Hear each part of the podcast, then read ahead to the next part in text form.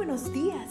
Gracias por estar con nosotros en este bendecido día. Ven y juntos aprendamos y realicemos el estudio de nuestro matinal titulado Nuestro maravilloso Dios.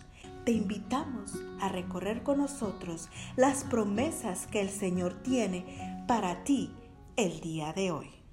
Bienvenido a escuchar este matinal nuevamente. Hoy es 13 de marzo.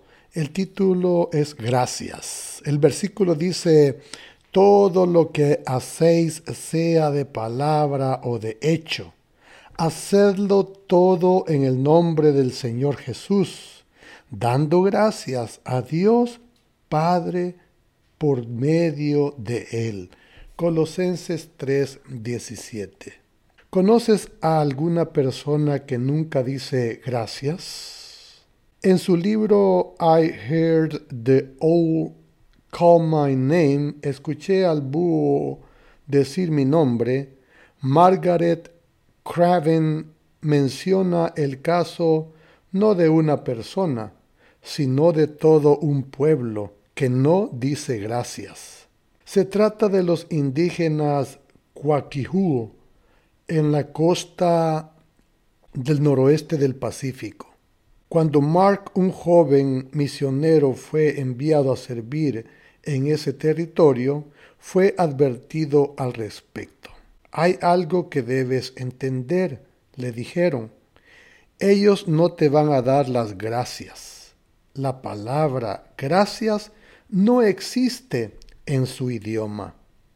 Durante el transcurso de su ministerio, Mark se dio cuenta de que los Kwakihul eran muy generosos.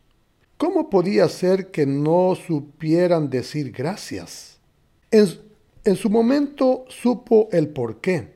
Cada vez que alguien era objeto de un acto de bondad, esa persona a su vez lo retornaba con otro acto de bondad.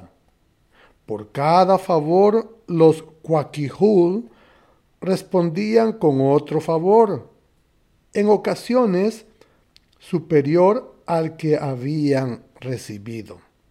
O sea, demostraban su gratitud, no con palabras, sino con hechos. Curiosamente, la costumbre de los Kwakihul armoniza con la manera como el diccionario de la Real Academia Española define gratitud. Sentimiento que nos obliga a estimar el beneficio o favor que se nos ha hecho o ha querido hacer y a corresponder a él de alguna manera. Es decir, por un lado, la persona agradecida reconoce que ha sido objeto de un acto de bondad. Por el otro, corresponde a ese favor de alguna manera. ¿Cuán agradecido eres? ¿Cuán agradecido soy? Es muy fácil saberlo. En primer lugar, Pensemos por un momento en las bendiciones que a diario recibimos. Hay pan en nuestra mesa. Hay un techo que nos cobije. Tenemos un trabajo que nos provea el sustento. Una familia que nos quiere. Buenos amigos. Un Padre Celestial que nos ama entrañablemente.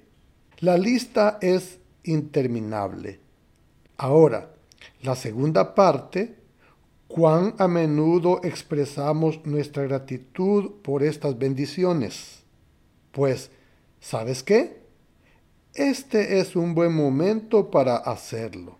Primeramente, comencemos el día dando gracias a Dios por lo mucho que nos ama y porque nada nos falta.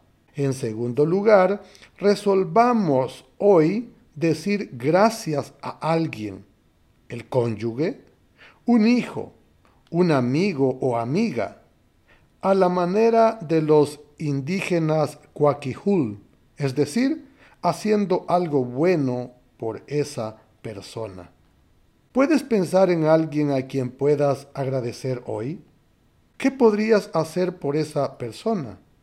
¿O qué podrías decirle que le muestre tu agradecimiento? Gracias Señor porque nada me falta y por tantas personas buenas a mi alrededor. Que el Señor les bendiga.